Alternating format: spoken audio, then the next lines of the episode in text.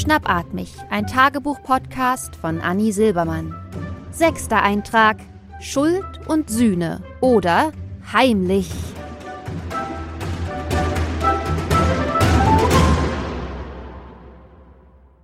Ah, liebes Tagebuch. Guten Morgen. Mein Morgen war bislang eher so. Mittel. Es ist noch nicht mal halb zehn in Deutschland. Und ich habe bereits die Grundfesten des Rechtsstaats ins Wanken gebracht. Vor ungefähr 43 Minuten war das. Da habe ich falsch geparkt. Aber ich habe nicht einfach normal falsch geparkt, vor einer Einfahrt, an einer Bushaltestelle, auf dem Fahrrad oder so. Nein, auf dem verdammten Behindertenparkplatz habe ich mich gestellt. Ich mach sowas eigentlich nie.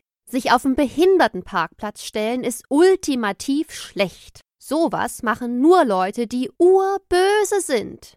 Solche, die mal schnell mit dem SUV zum Supermarkt fahren, nur wegen Pfand. Ich meine, das kompensiert vielleicht die Fahrt dahin, aber trotzdem. Diese allgegenwärtige Persona der SUV-fahrenden Pfandfetischistin ist definitiv urböse, weil sie immer, wenn die Pfandmaschine fragt, wollen Sie 75 Cent an Kinder ohne Gliedmaß entspenden, panisch wird und verzweifelt den roten Knopf hämmert. Solche Leute parken normalerweise unerlaubt auf behinderten Parkplätzen und heute eben auch ich. Klar, der Kita-Parkplatz ist immer rammelvoll. Und natürlich waren wir spät dran. Und die Kinder waren schon dabei, dem fahrenden Auto zu entspringen, aus Angst, zu spät beim Morgenkreis zu sein. Man macht sich kein Bild von der Schmach, die zu spät kommende Kleinkinder erleiden. Anders kann ich mir das Verhalten meiner Töchter nicht erklären, als mit der Tatsache, dass da in der Kita irgendwo zentral eine mit Buntpapier beklebte Milchkiste als Pranger aufgestellt ist, auf der die zu späten Kinder stehen müssen, um von den anderen mit Maispops aus der Brotschi beworfen zu werden. Das sind wirklich schlimme Zustände in den Kitas. Mit Essen spielt man nicht. Und klar hatte ich nicht nur zwei Kinder, sondern auch einen Sack voll aufgeblasener Luftballons und ein Blech Kuchen dabei, aber ich hätte trotzdem einfach ein nicht behindertes Auto zuparken oder irgendwie vor der Parkplatzeinfahrt warten sollen oder so. Sollen die Leute doch hupen. Die haben immerhin keine Gehbehinderung, die sitzen freiwillig. Das gilt natürlich auch für mich. Ich hab zwei gesunde Arme und Beine, ich hätte den Kram auch ruhig ein Stück weit schleppen können. Mein lieber Opa meinte zwar immer besser Arm ab als Arm dran, aber das war noch eine andere Generation. Wenn ich allerdings ganz ehrlich sein soll, dann ist das Schlimmste an meinem Vergehen ja nicht mal das Vergehen selbst. Das Schlimmste ist, dass ich dabei erwischt wurde.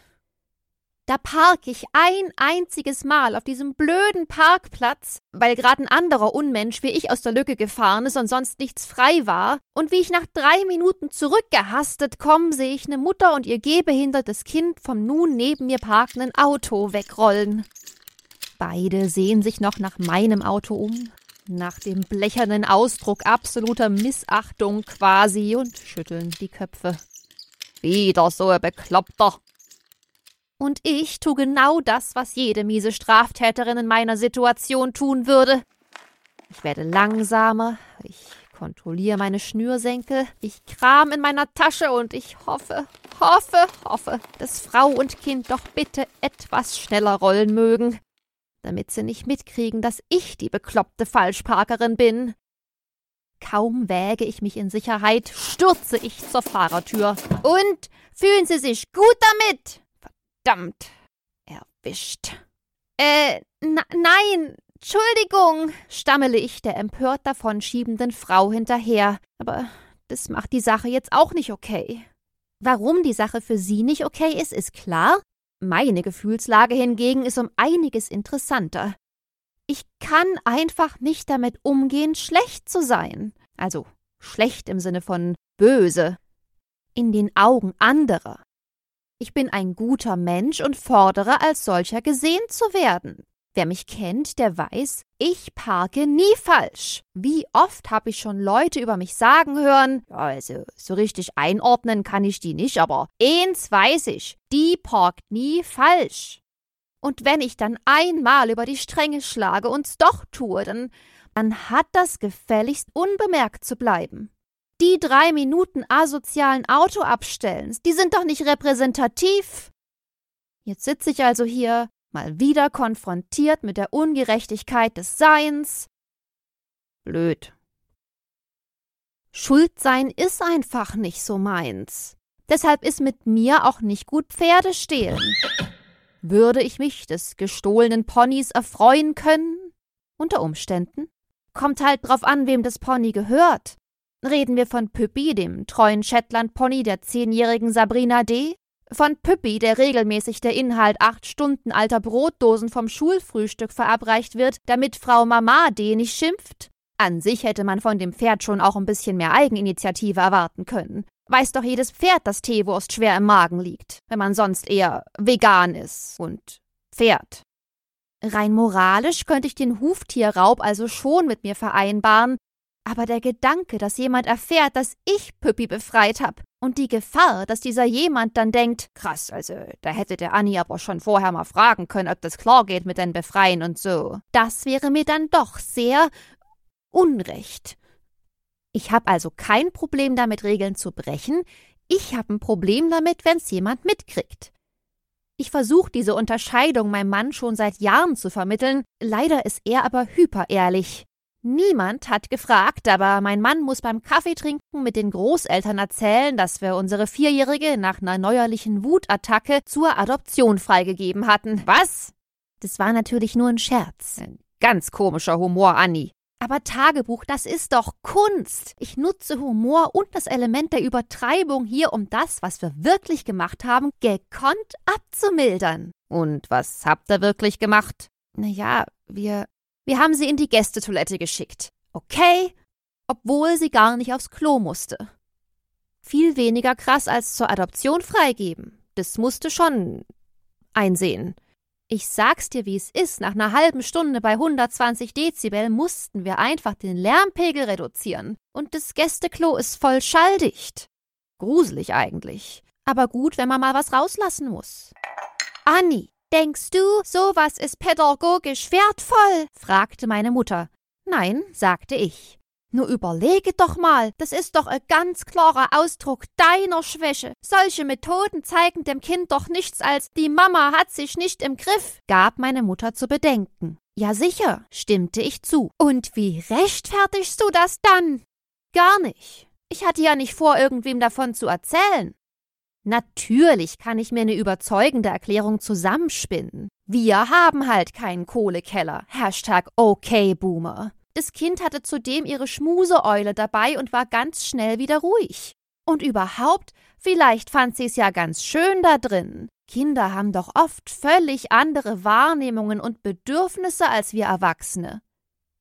Das ist natürlich alles totaler Käse. Kinder ins Gästeklo stecken ist nie eine gute Sache. Und wäre der Mega-Ausraster in der Gegenwart von Gästen passiert, hätte ich einen anderen Weg gefunden. Und das nicht aus Rücksichtnahme auf die niederen Bedürfnisse unserer Gäste. Denen nachzukommen geht mit Kind dabei nämlich echt nur äh, schleppend. Lange Rede, kurzer Sinn. Bei uns wird niemand ins Gästeklo verbannt, wenn Gäste da sind, weil ich will, dass die Gäste nach Hause gehen und dann sagen, wow, die Annie, die ist aber eine tolle Mutter. Das stimmt. Besonders positiv aufgefallen ist mir die Tatsache, dass kein Kind ins Gästeklo geschickt wurde. Das ist ja heutzutage wirklich eine Seltenheit. Wie viele Menschen versteht mein Mann einfach nicht, dass es einen Unterschied macht, ob ich bereit bin, etwas zu tun und die Konsequenzen im Verborgenen zu tragen, oder ob ich bereit bin, mich dafür von außen bewerten zu lassen. Neues Beispiel. Ich find's völlig okay, fast jeden Abend ein Glas Wein zu trinken und beim Gesundheitscheck trotzdem anzugeben, dass ich so circa einmal pro Woche was trinke, wenn man mal ausgeht. Sie wissen schon. Zum einen geht's hier um Fakten, um Statistik. Also um Fakten, die da sind, wenn man aus einem bestimmten Winkel drauf guckt, wenn man sich einfach mal ein bisschen anstrengt. Ich bin natürlich niemand, der Zahlen generell leugnet, im Gegenteil, ich liebe Zahlen. Ich bin von all den Menschen, die du kennst, wahrscheinlich die, die Zahlen am meisten liebt. Aber ich bin halt auch Soziologin und habe berufsbedingt oft genug versucht, den seltsamsten Daten interessante, streich das, Ergebnisse abzuringen, um zu wissen, dass Statistiken doch auch was sehr Schöngeistiges sind. Sagen wir, du willst was zum Verhältnis zwischen Einkommen und Wahlverhalten erfahren. Wer will das nicht? Aber du hast ein Problem. Nur fünf Leute, die an deiner nervigen Umfrage teilgenommen haben, wollen dir ihr Einkommen verraten. Vorratsdatenspeicherung, ja bitte. Wer nichts zu verbergen hat, dem kann's ja egal sein. Auf Instagram Fotos von Wohnhaus, Autokennzeichen und Kindern teilen? Unbedingt. Will ja, dass alle wissen, wie geil ich bin. Aber einer publiken Soziologinnenumfrage das Einkommen verraten? Ne. Irgendwann muss ja auch mal gut sein. Wer weiß, was die mit den Daten machen. Ich kann dir sagen, was wir nicht mit den Daten machen. Millionen durch personalisierte Werbung scheffeln zum Beispiel. Oder inkompetent gar nichts damit anstellen, weil die Fachkräfte fehlen. SoziologInnen gibt's wirklich genug. Die fehlenden Einkommensangaben sind jedenfalls kein Problem für dich, denn du bist Sozialstatistikerin und du bist kreativ. Du nimmst einfach an, Bildung und Einkommen sind super eng korreliert. Also wer viel Bildung hat, verdient auch viel Geld. Und deshalb tust du so, als würde der Abschluss der paar Gutmenschen, die sich erbarmt haben, an deiner Umfrage teilzunehmen, ihr Einkommen repräsentieren ist nicht wahr, weil an deiner Umfrage haben 100 Hippie-RentnerInnen, 80 Wut-RentnerInnen, 10 Arbeitslose und 95 SoziologInnen teilgenommen und viel Studieren bringt halt doch nicht immer viel, also viel Geld, meine ich. Aber andere schöne Dinge, Bücher, Konzentrationsfähigkeit, lähmende Selbstzweifel und so weiter. Deine Studie ergibt dann in jedem Fall, je höher das Einkommen, desto höher die Wahrscheinlichkeit, dass man die Linke wählt. Die FDP wählt niemand. Schlüssig. Um aber auf meinen Alkoholkonsum zurückzukommen, es gibt Wochen, da trinke ich nix. Und dann gibt's welche, da ist der Rotweinbedarf jeden Abend akut. Statistisch gesehen trinke ich also so circa einmal pro Woche. Das ist keine Lüge, das ist ein numerischer Fakt. Und ich hab deshalb ja ohnehin schon ein schlechtes Gewissen und bin mittlerweile auch sehr gut belesen zum Thema Alkoholismus, damit ich im Fall der Fälle meine eigene Intervention starten kann. Berechtigen mich meine konstanten Gewissensbisse nicht zu einem bisschen extra Spielraum in Sachen Regelverstöße? Kann man nicht irgendwie amtlich sagen, in Anbetracht der Tatsache, dass Frau Silbermann an sich ein sehr guter Mensch ist, drücken wir bei Verstößen im Spektrum Falschparken bis Diebstahl, wenn moralisch begründbar, zwei Hühneraugen zu. Muss man denn wirklich zu all der inneren Aufruhr auch noch erwischt und öffentlich gegeißelt werden? Ich halte es für übertrieben. Aber ich will mich gar nicht beschweren, manchmal habe ich auch richtig Glück. Vor ein paar Wochen hatte sich schon mal eine für mich traumatische Szene vor der Kita abgespielt. Da komme ich raus und sehe quasi live mit an, wie sich so eine Schar Eltern um mein Auto rottet. Herz rast, Puls rast, Schweiß äh, rast. Scheiß drauf. Läufst du halt nach Hause und holst die Karre später ab, denk ich und dreh ab, als ein lautes Ist der Schwarze hier Ihrer? zu mir herüberschallt. Äh, rassistisch? Ist mein erster Gedanke. Aber warum sind Autos auch immer der? Warum nicht das Schwarze? Meine Töchter sind außerdem der Meinung, unser Auto sei ein Mädchen und höre auf den Namen Aldi. Nein, will ich in jedem Fall rufen. Ich habe gar kein Auto. Hören Sie mit Ihren haltlosen Diffamierungen auf Sie. Sie Person. Weil da ist gerade einer voll an ihrer Stoßstange geballert beim Ausparken. Richtig gerumst hat das. Oh, das habe ich sogar von hier hinten gehört. Ich auch. Rufen die versammelten Eltern reihum. Ich kenne den Kollegen und ich habe auch das Kennzeichen. Der fährt wie blind die Plinse. Soll ich das mal aufschreiben? Ja, antworte ich freudestrahlend, während sich ein wohliges Gefühl der Erleichterung in mir ausbreitet. Da bin ich aber froh. Dass äh, Sie die Plinse gesehen haben, meine ich, erkläre ich meinem verwirrten Gegenüber. Dass ich an nichts schuld bin, denke ich zufrieden bei mir. Das sind so die kleinen Glücksmomente, für die man ja irgendwie auch lebt. Generell regle ich das mit dem für meine Vergehen Sühnen ganz gut intern, nur manchmal wird's halt anstrengend, wie jetzt gerade. Das mit dem beim Falschparken erwischt werden, das lässt mich einfach nicht los. Da wär's schon ganz gut, wenn man von außen so eine Art Freispruch bekommen könnte.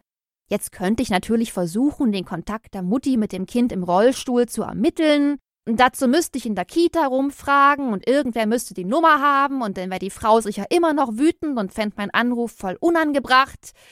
Alles irgendwie nicht praktikabel. Also denke ich mir, katholische Kirche. Die haben doch so eine Freisprechroutine. Man geht hin und sagt, Guten Morgen, hab Mist gebaut, war blöd, was können wir tun? Und der diensthabende Priester oder wer auch immer da in der Box sitzt, das kann man wahrscheinlich schlecht nachprüfen. Oder gibt's in der Sorgenkiste einen Schlitz, wo man sich die Priesterpapiere durchreichen lässt? Gibt's überhaupt sowas wie einen Priesterschein oder eine Priestermarke? Ich kenne mich eindeutig nicht aus. Wahrscheinlich würde ich einem Betrugspriester auf den Leim gehen und hinten aus wäre ich noch genauso schuld wie vorher. Aber nehmen wir an, ich gerate an einen legitimen Priester und der sagt dann, das war nicht gut von dir, aber Gott weiß, dass du an sich ein toller Mensch bist. Mach weiter so, nur ohne Falschpacken. Amen. Und damit wäre die Sache durch. Das klingt sehr attraktiv für mich. Eigentlich absurd, dass ich nicht schon längst Katholikin bin, aber das lässt sich ja ändern. Wobei, Jetzt, wo ich schaue, die einzige katholische Kirche in meiner Nähe ist mitten in der Innenstadt und da kann man ganz schlecht parken. Da müsste ich für jede Vergebung wieder eine Verkehrswidrigkeit begehen. Und jedes Mal, wenn ich von meinen Fehltritten berichte, muss ich dran denken, und noch einmal falsch parken, bitte, hinten dran zu hängen. Das ist doch Quatsch. Ich, äh, ich habe eben mal nachgeschaut, was man eigentlich zahlen muss, wenn man als Falschparker auf dem Behindertenparkplatz straffällig geworden ist. 35 Euro. Günstig. Auf meiner Internetsuche bin ich auch auf das Schuldentilgungskonto des Bundes gestoßen und dahin habe ich die Parkgebühr jetzt direkt überwiesen und noch ein Fünfer extra. Einfach so. Fürs Gemeinwohl. Nicht so wie andere, die da einfach umsonst stehen wollen und dann noch meckern, wenn mal besetzt ist. Naja, das Leben ist halt ein ständiger Reifeprozess und da nimmt sich keiner aus. So, damit wäre ich dann also geläutert und der Tag kann starten. Prima. Nachtrag. Ich war gerade mit den Kindern draußen und da kam so ein Papa auf uns zu, der auch eine Tochter in unserer Kita hat. Na, na? Oh, die Parkplatzsituation vor der Kita ist echt zum Kotzen, oder? Gerade morgens. Ich habe mich eh mal auf den für Behinderte gestellt und da kam so eine Mutti, die hat mich richtig zur Sau gemacht. Weil die hatte Kind in Rollstuhl, du? Aber die ist auch die einzige. Und es gibt zwei solche Parkplätze. Zwei! Für eh Rollstuhlkind. In der anderen Lücke, da stand so ein großer Schwarzer. Den hätte sich ja auch mal anfauchen können. Ich kenne den sogar. Der macht das dauernd, der Kunde. Hm, machte ich. Na was? Hm. Na ja, ich verstehe dich schon, aber auf Behindertenparkplätzen parken, das. Das geht halt eigentlich nicht, oder? Ich meine, das kann man eigentlich nicht bringen, egal was ist. Gab ich zu bedenken besorgt, aber empathisch. Ah. Es tut gut, gut zu sein. Liebes Tagebuch, ich habe das Gefühl, wir zwei machen echt Fortschritte, oder? Äh, also. War wieder schön. Naja. Bis nächste Woche.